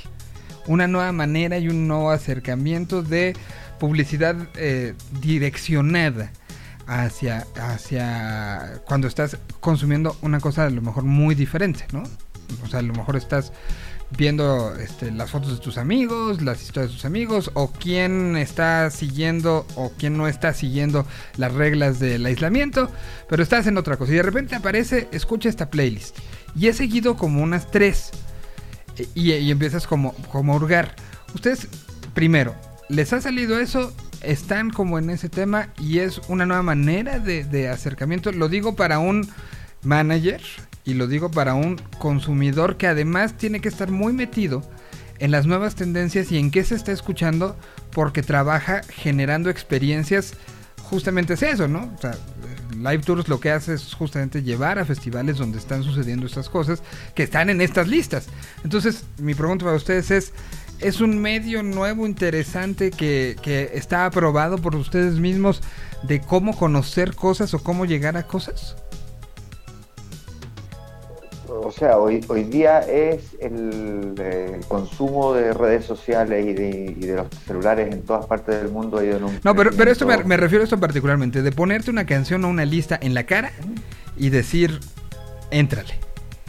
Cuando Es que- estás que en eso- otro es que Eso, eso, eso está porque es la forma que tienen hoy día de publicitarse las bandas. No hay conciertos, no hay un montón de eh, plataformas que antes existían. Hoy día, eh, hoy día se, te- todo se paga al final de cuentas y depende mucho de qué, cuáles son tus búsquedas en Google. Te tira, te va a cambiar Instagram, te va a cambiar Facebook, te va a cambiar Twitter, te van a cambiar todas las plataformas la publicidad que te están haciendo. Y obviamente que si pinchas una playlist, te va a empezar a proponer, proponer, proponer, proponer. Es lo mismo que pasa en Spotify. Si tú estás eh, escuchando tus listas, no hay vas a seguir escuchando tus listas, pero si te pones a, a- a hurgar un poco, te empieza a proponer, a proponer, a proponer, a proponer. Y esa, y esa yo creo que es la forma hoy día y que básicamente como le estamos nosotros entregando los datos, nos pasa Al- algo sucedió ahí, te dejamos No, que, que- que nos pasa la música que directamente quieren eh, proponernos. O sea, yo de hecho hoy día, eh, sin ir más lejos, estoy haciendo publicidad en Instagram en, eh, y en Spotify eh, específicamente de lanzamientos de ciertos artistas enfocados en la búsqueda. Y aquí que le tiene que pasar lo mismo con su empresa a nivel de cómo, pro- cómo llega a mucha gente que busca conciertos, busca palabras claves y ahí empieza a bombardear. Rébora. Sí, sí, sí, sí, sí. De hecho, a ver, eh, la manera de conocer hoy por hoy, en base a la tecnología, nuevas propuestas, está puesta sobre la mesa, ¿no? Eh, ya desde hace varios años, o sea, eh, pero SoundCloud tal vez fue en su momento la, la plataforma que nos permitió tener acceso a todas las propuestas de, de muchos artistas y luego Spotify y, la- y los difere- las diferentes plataformas, ¿no? Porque no es solo la única es la más conocida, pero eh, te permiten eh, ser un canal de distribución y, y gracias a los algoritmos que te presentan, el descubrimiento semanal, por ejemplo, te presenta cosas que dejaste de oír o cosas que no oíste nunca. pe- pero ese, ese está dentro a mí, de un en ecosistema. particular me ha resultado mucho.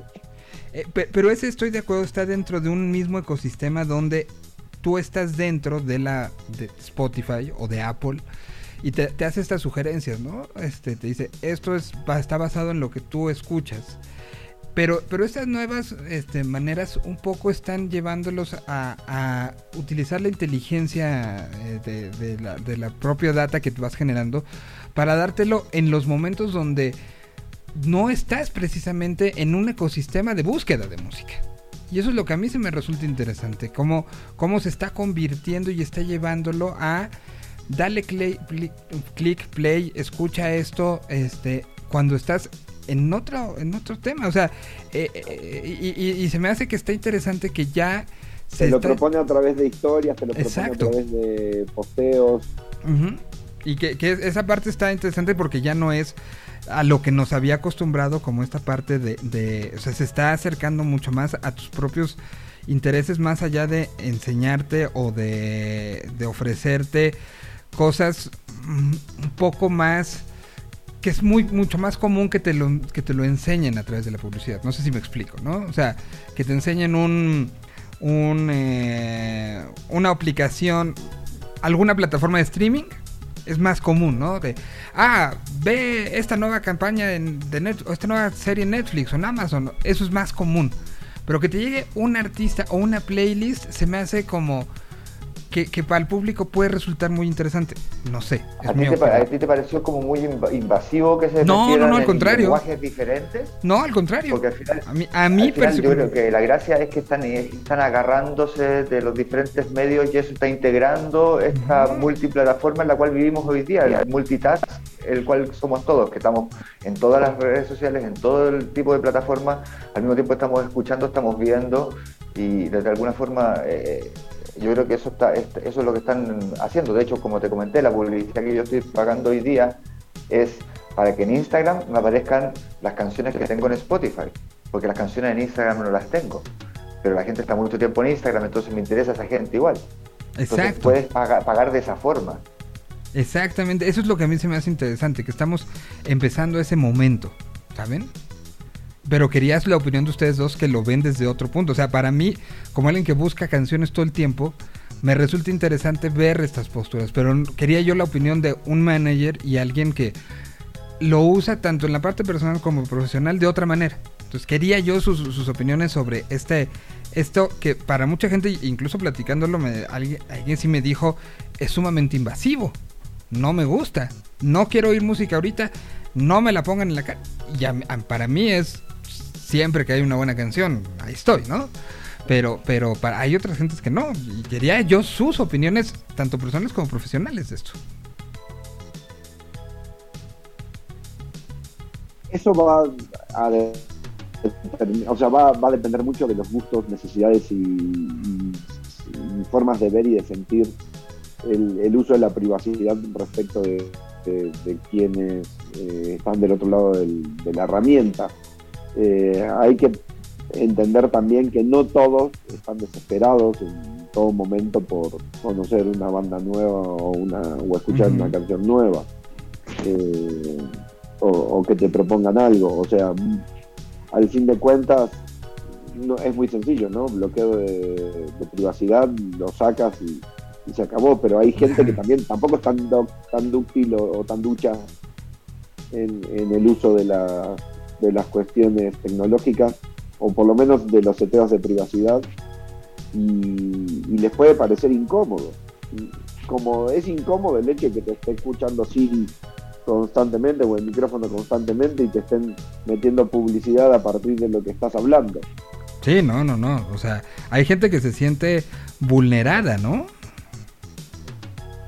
Es que es un- una herramienta que vulnera tu, privacidad, porque si estás teniendo una charla con tu teléfono a un costado, no necesariamente quieres o, tienes la intención de que el teléfono te escuche, que es algo que mucha gente no entiende, eh, que cuando habilitas el micrófono está abierto para que hagan lo que quieran realmente. Sí, sí, sí. Y no es que te estén siguiendo a ti específicamente de quiero saber qué está haciendo Pedrito o Juanita y a quién le habla. No, porque sino- formas parte de una totalidad de data, pero eh, depende qué tan importante seas o no. No sé, a Miguel Solís yo creo que sí lo deben estar investigando por ahí. Les, se aburrirían mucho. Bueno, bueno pues así la nueva manera de llegar este con, con la música, con las cosas, las tendencias, ustedes decidirán. Y sí, ciertamente, como dijo Javier, si tú le das play, si le das clic a una, ya, ya. Dijiste, ok, pero es una nueva manera de, de- escuchar y de conocer y de, y de estar como ahí al pendiente de, de- música nueva, de cosas que estén pasando y, y, pues ya cada quien decidirá si sí le entra o no le entra o si quieren ustedes compartir cosas pues también se vale ¿no? también es una manera diferente de de llegar a, a descubrir o a, o a pues a, a estar como en contacto con, con nuevas canciones ¿no? Google sabe todo lo que hacemos en cada Todo. momento de nuestras vidas. Y, y si lo dudan, en serio, se, se- eh, déjense llevar tantito porque se llevarían una sorpresa muy, muy, muy, muy fuerte. Voy a aprovechar que estoy poniendo cosas en inglés y escucharon la, la, la canción que hicieron en conjunto Flea con John Frusciante como previo a lo que van a hacer los Peppers. Esto además tiene la, la- situación que, que está metido el, eh, el eh, eh, los niños del conservatorio, los niños del coro del conservatorio de Silver Lake. Es una canción que se llama No Great Man. Y pues aquí van a escuchar la combinación épica de, de Flea con John Frusciante.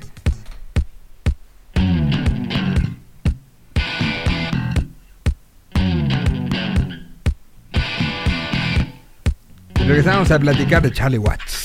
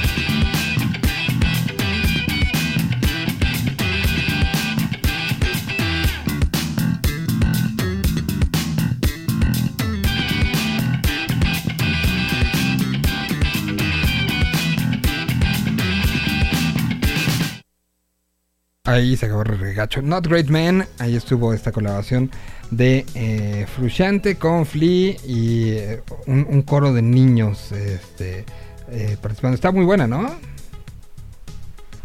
A mí me, me- me pareció que cómo se luce el bajo y la guitarra, claramente está, está claro de quién, es, de quién es la colaboración. Está, está- está increíble el tema, pero se escucha el bajo y la guitarra se escuchan increíble. Sí, no, no, no, se, se, se escucha, este, se escucha eh, eh, brutal. Es y el un, coro de los chicos que le queda increíble. ¿eh? es, es un cover que hacen eh, para, eh, para Andy Gill. Eh, y, y, pues, pues metieron a, a esta- a estos niños del, del conservatorio de Silver Lake. Y, y, pues es una, este, una maravillita. El disco completo se llama... mm, eh, eh, que bueno que, es, hecho para para este que eh, para Andy Gill que murió en febrero del 2020 y que fue el productor del primer disco de los Chili Peppers. Y entonces como es una canción que él tenía y que era parte de, de, de asunto y pues Flea como Frusciante dijo pues tenemos que hacer algo y, y así le agradecieron al que fue su primer productor sacando esta, esta canción. El disco completo se llama The Problem of Leisure eh, A Celebration of Andy Gill and Gang of Four. Así es como es presentado esto esta maravilla y esta esta canción en particular que viene como parte del tributo de los Peppers a Andy Gill. Bueno, pues el día de ayer murió un personaje que se convirtió en tendencia. No hubo noticiario en todo el planeta Tierra, no hubo periódico que no lo mencionara, no hubo país donde no fuera tendencia. Pero particularmente, eh, pues sabemos todo lo que pasó en México, pero ¿qué pasó en Chile y qué pasó en Argentina? Donde pues los Stones, particularmente en Argentina, eh, tienen una calidad de, eh, de- Está Diego y están los Stones, ¿no? O sea, están por ahí. Eh, Por ahí, pues, no te olvides de Rodrigo y Sí, no, pe- pe- pero, pero, a ver, lo- lo- los Stones tienen su género musical, inspiraron al Rolinga, ¿no? O sea, y, y- y que es uno de los géneros... No, bueno, tienen una tribu urbana. Yo sé que tú no eras muy Rolinga, que digamos, tú eras más punky, pero ¿qué pasó ayer? Ayer en la reacción de esto, que evidentemente es uno de esos temas y uno de esos días, el, video que ayer poníamos el audio aquí de, Paul, un Paul desaliñado, un Paul que pocas veces ves así. eh, tomó el teléfono y, tuvo la necesidad no, no de producir un video, fue, un teléfono donde él estaba sentado en su casa. Eh, y después las consecuentes muestras de todo mundo, ¿no? O sea, no hubo alguien mínimamente relacionado con la industria musical y mínimamente relacionado con el rock and roll que no pusiera algo. Desde el que me digas. Entonces, pero, pero las reacciones en, en el público, las reacciones este, de, de los fanáticos. Primero, Santiago, ¿qué pasó? ¿Cómo lo recibió Chile? ¿Qué se dijo? Vi a los tres, por ejemplo, subiendo su foto cuando tocaron con los Stones. Eh, Álvaro Enríquez junto a Charlie Watts, curiosamente, en esa foto. Eh, ¿cómo, ¿Cómo se recibió y qué, qué se dijo que llame la atención desde allá, desde Chile? Un poco lo que, lo que se ha hablado acá obviamente los artistas, los que tienen que ver con rock y con la música, casi todos publicaron algo. El caso de los tres, ellos tocaron, telonearon en uno de, los- de la gira que hicieron eh, acá en Chile, telonearon uno de sus shows. Eh, eh, en Chile la relación con los Rolling Stones eh, no es no es del nivel como es en Argentina. Acá han tocado no siempre a, a estadio lleno, por ejemplo. ¿En serio? Obviamente los precios de las entradas también son muy altos acá en Chile en general. Eh, y, un par de un par de, los, de veces que vinieron que no llenaron ni siquiera un estadio nacional. Eh, pero claramente eso influyeron en todos los músicos chilenos hoy día. Cualquiera conoce las canciones, los hits. Y, y un poco también, eh, hablando de lo que habíamos hablado hace un rato también de la tecnología, y hay artistas que están trayendo, que lo trajeron al, al pop, a algunos chicos como el eh, Maroon 5 con su canción y todo, y quisieron que, que los chicos conocieran música antigua, entre comillas, pero que ha marcado generaciones totalmente. Sí, no, no, totalmente. Entonces, mira, no sabía eso de que no habían llenado, o sea, había, había habido este espacios o momentos donde no habían llenado ahí en Chile. Cosa que no hubiera pasado nunca en Buenos Aires, ¿no? O, o en cualquier parte de Argentina, Quique. No, básicamente eso no, no pasaría. De hecho, la historia de cómo llegan los Stones a Sudamérica la han contado muchas veces, pero todo fue gracias a la gira solista de Richards, que venía haciendo shows muy pequeños en diferentes lugares del mundo con su banda.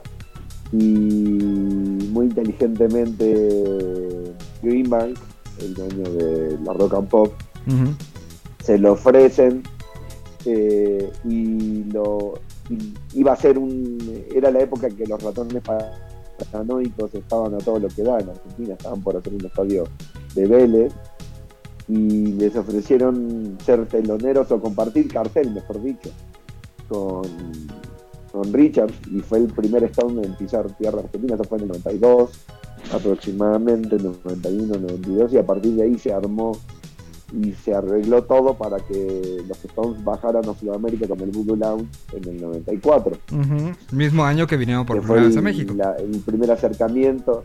Exacto, fue el acercamiento a toda Latinoamérica. O sea, nunca habían pisado Latinoamérica en, en cuestiones eh, artísticas. Sí, tienen sus casos. Bueno, Richard vive y vivió mucho tiempo en Jamaica, y, pero ahí hay mucha más raíz eh, inglesa por, por- haber sido colonia y todo lo, lo que conlleva, pero eh, nunca se imaginaron encontrarse con el nivel de fanatismo que había desarrollado la banda a través de los años en, en Latinoamérica.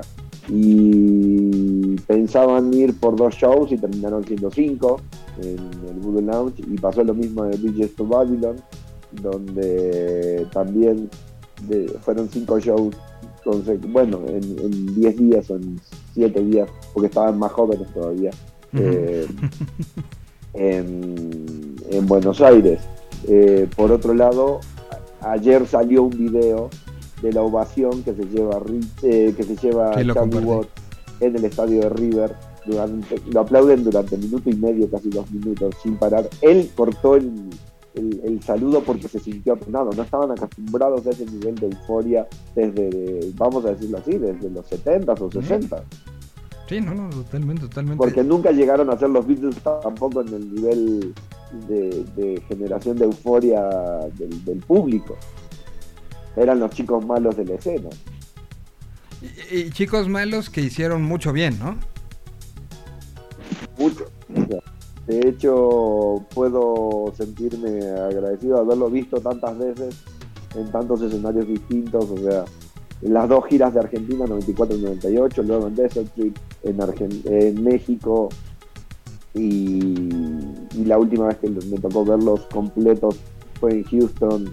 eh, Ah, es cierto, los fuiste a ver con- después, sí. Sí, y tengo por ahí guardada un, un boletito de, de la función de Austin del 20 de noviembre. Lo que pasa es que ya sabía que no iba a estar Charlie por cuestiones eh, eh, de salud. Ya ahora todos, eh, una de las dudas era si iban a seguir con la gira o no, y yo creo que más que nunca, porque va a ser la gira de remembranza y en honor a Charlie. Voy a poner una canción y hablamos de ese tema, ¿no? Este, ahí está un poco de, de- bueno, de la- del entendimiento de esta relación extraña y fuerte con Argentina. Porque sí, e- ellos mismos creo que a la- lo han dicho y salió, hay, hay documentales, está justamente el documental de, de la, la más reciente gira 2016 en, en Latinoamérica donde se pone una parte específica, es como el camino hacia Cuba, pero, pero hay este, lo que pasa en México, lo que pasa en Argentina, que es espectacular, y para llegar a Cuba, ¿no? Y e- ese documental hablan mucho de, o sí se siguen pasando cosas como de no podían asomar la cara en la calle porque la banda se ponía mal, ¿no? Y ellos mismos decían, seguimos sin entender bien a bien por qué. O sea, ¿qué, es lo que nos lleva a esta locura? Eh, eh, eh, es una, una realidad que, que ciertamente... Es una cosa, sí. El, el argentino, vamos a ser muy sinceros y lo digo por conocimiento de causa explícita, eh, es exagerado para todo, ¿no? eh, para las pasiones y para las tristezas. Entonces, Sí. eh, para las alegrías y para los llantos. Eh, entonces, pero eso pasaba con todas las bandas. Los Ramones llegaban a Argentina. Y yo particularmente los vi 10 veces. No, sí, sí, O sea, son exagerados. En Argentina el rock es rock, rock, tiene apellido, ahí es rock, el rock, roll- ro- es los Rolling Stones, es, es ese rock clásico. Eh, pega muy fuerte, tienen un montón de bandas que son extraordinarias dentro de eso, o sea, ni hablar de Divididos, ni hablar de un montón de bandas que siguen esa escuela según, eh, y, que de verdad eh, en Argentina son llenan estadios, tienen una potencia en su público, su gente, y, y un poco la diferencia, claro, que porque lo que hablaba con respecto a Chile, es que en el caso de Chile es eh, un poco más el rock más metal. Eh, no sé, los Iron Maiden acá llena una, dos, tres veces y de hecho sacó un DVD del show en Chile. Eh, son públicos diferentes, entonces por eso creo que de lo que es Charlie Watts y Rolling Stone, Quique tiene ahí todo el conocimiento y el- y el sentimiento argentino. Sí, no, total. ¿Qué, qué dijeron No, los, los medios? está de luto. O sea, yo acabo de preguntarle a un amigo que vive en Reino Unido y no me contestó eh, si era luto nacional en el Reino Unido porque no lo leí en ningún lado. Pero si no lo declararon, deben estar a punto de o van a hacer un- una gran despedida independientemente del, del COVID. Deben estar preparando todo, todo el asunto. Eh, lo que sí vi, que me las mandaron en la mañana, son las fotos del local de los Stones en Londres, donde ya hay un conmemorativo de, de Charlie en, en- en la vidriera del local. Wow. Sí, no, pues eh, será uno. Entonces, ¿tú, tú sí crees que, que la gira se haga, porque ya veo la hora, ya nos tenemos que prácticamente despedir, pero ¿tú crees que entonces la gira continúe? Pues A ver, yo creo que es el mejor, la mejor excusa. O sea, ah, ¿qué fanático que se precie de ser fanático de los Stones no va a querer ir a ver qué va a presentar la banda en, en honor a, a- a su baterista? Sí, no, no, no, no, no. Ahora, ¿tú crees que Y a uno de los tres miembros originales, bueno, originales por llamarlo de alguna manera, de los que grabaron todos los discos. Porque hubo un baterista previo que no duró mucho tiempo, que fue de entrada por salida eh, antes de, de que llegara Charlie, pero, o sea, realmente, qué, qué, qué fanático de la banda que se precie de tal, y, y conociendo la relación que tenían Jagger, Richards y, y, y Watts como tal, de compañerismo, de aceptarse tal cual eran, porque él era el ecuánime, él era el centrado, y se le notaba y se le veía y todo, pero fue el único que se animó a ponerle un puñetazo a, a Jagger eh, para ponerlo en su lugar también en, en medio de una gira, y eso, eh, esa historia es preciosa también, pero la, la famosa... tenía su personalidad muy marcada, ¿no? Exacto, la famosa frase de este de yo no soy tu Tú- baterista. en yo no dado soy caso- tu baterista, tú eres mi puto cantante. Exacto, exacto, ¿no? O sea, habla de la fuerza y el, el- el peso que tenía Charlie, que entró en el 63, realmente, pues que fue un año, año y medio, este... Después antes. de la creación de los que, de, de la banda. Que la banda se crea en el 62. que fueron dos bateristas, Carlos Little y Tony Chapman, los que estuvieron antes, y después ya vino todo el proceso con, con, este, con Watts, ¿no? Todavía deben estar apuñalándose esos dos, ¿no? Bueno, igual que Pete Best. Igual que Pete Best. Ujú, Exacto, ¿no? O sea, este. Y, y- y bueno, en Argentina, ¿qué pasó? Hubo. Porque, que- como bien dices, son exagerados en el llanto y en la alegría. ¿Qué pasó ayer? ¿Qué dijeron las redes? ¿Qué dijeron los No, la diarios? repercusión, o sea, hay ver en las redes los comentarios y, y las formas, pero de la gente, los fanáticos, o sea, porque los medios, o sea, siempre van a exagerar o siempre van a hacer, eh, van a aprovechar una noticia de este calibre. El asunto es que se murió uno de los músicos más representativos del- de la historia del rock en general, porque es la única banda que logró estar más de 50 años en activo. Sí, y que no se separaron gracias a él en parte, porque era el único que lograba mediar entre lo- los dos las dos personalidades de, de Mickey y de, y de Richard. Sí, sí, sí. sí. O sea, debe haber sido una lloradera y, un, y una borrachera interminable argentina en, en más de un sentido. Eh, debe haber gente que todavía está llorando por los rincones. Y ayer se juntó mucha gente. Hay un bar Stone muy conocido, hay muchos, hay varios, pero hay uno muy conocido en Villa Devoto, que es un barrio de Buenos Aires, de donde vienen los, los ratones paranoicos, justamente, donde nacen los ratones paranoicos, en Devoto.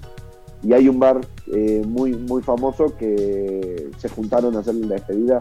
Ayer mucha gente, tengo varios amigos que fueron, que son gente que ha visto a los Stones 40 veces en su vida o 30 veces en su vida. O sea, eh, a cada gira los vieron todas las veces que pudieron en todos los lugares que tuvieron oportunidad.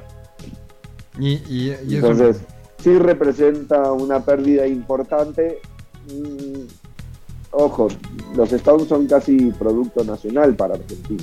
Entonces es una, una pérdida que se llora casi como si como si hubiera sido un músico Local. Al, al nivel del Flaco Spinetta o, o alguien muy muy representativo de los que ya no están, ¿no? pues, a- a- habrá que ver qué permite también. Seguramente el- Habrá 20 homenajes, habrá Sí. todo, ¿no? Y nos que pone ver qué acontece, ahora todo está muy limitado, pero Y, y- y nos pone a pensar, o sea, no, no, no quiero limitar ni un segundo la posibilidad, o sea, eh, el trabajo de Watts. Pero la, la, imaginémonos qué va a pasar el momento que Jagger o, o Keith, ¿no? O sea, no- nos ponen No, el día de Kid, ¿no? para mí, la, la más, la más fuerte en Argentina va a ser la muerte de Kid, más que de Mick. Aunque Mick siempre fue el, La el- cara, el front frontman. y, el, y al que todo el mundo quería imitar. En realidad, Kid creo que tiene una gama de seguidores mucho más amplia que la de Mick. Que, que es el más rockero, de- es el más rockero de Del- pero del mundo, del mundo, no, no, no hay nadie. lejos el más rockero. No hay nadie que, que sea como ese. Bueno, pues much- muchísimas gracias. ¿A, a dónde entonces vamos a ir a ver a los Stones en noviembre? A Austin. ¿Y vamos o vas? Eh, si querés, Yo, yo- creo que hay un boleto todavía libre. Yo, yo pregunto, nada más, yo pregunto. Esto será, ha- habrá que esperar a ver si se, se confirma la gira. a Primero te tengo que ver en persona. Eh, eh, exacto, que, que- que, este, eso será pronto, yo espero. Pues les mando un abrazo a los dos, muchísimas gracias. Este, y si ustedes quieren ir a, a ver a los Stones o cualquier otra cosa, acérquense a Live Tours, donde los encuentran. eh, arroba live tours en todas las redes sociales y la página es www.livetours.mx. Perfecto. Muchísimas gracias, Javier. También a ti, donde te encuentran. A mí es es Javier Huerta en Instagram y nada, mucho cariño para todos obviamente y nada, aguante a los argentinos con los Rolling Stones. De hecho vi un meme que estaba la bandera media asta con la casa rosada de fondo y la bandera con de Argentina con el con, Con la, la lengua de los. Rolling Stones. No, me, no me extrañaría que lo hagan. Conocieron a los presidentes de Argentina, todos los que visitaron. los- y el- la más famosa es la primera con Menem presidente. Sí, que casi, casi, este, eh, co- con, una bufanda de las lenguas, ¿no? Casi, casi. No, no, no. Bueno, pues vámonos. Nos escuchamos el día de mañana. Esta creo que la saben, la conocen. Nos escuchamos mañana. Recuerden, esto lo pueden encontrar en versión podcast en cualquier plataforma. Adiós.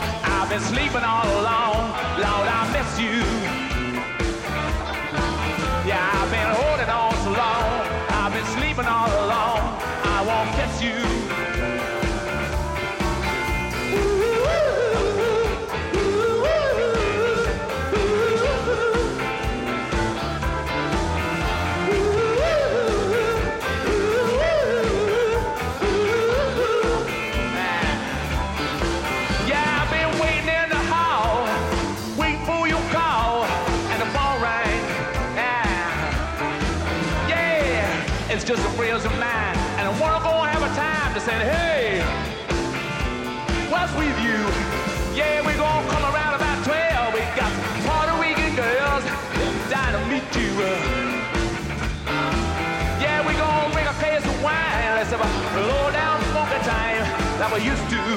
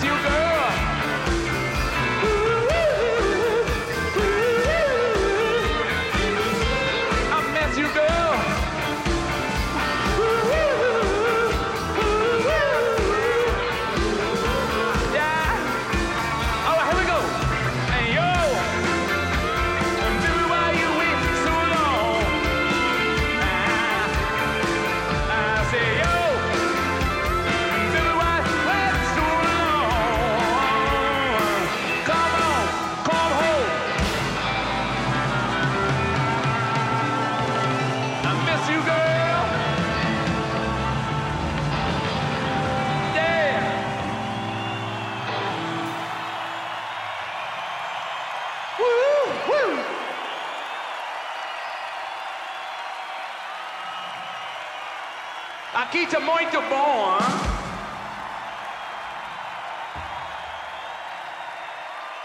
As mulheres são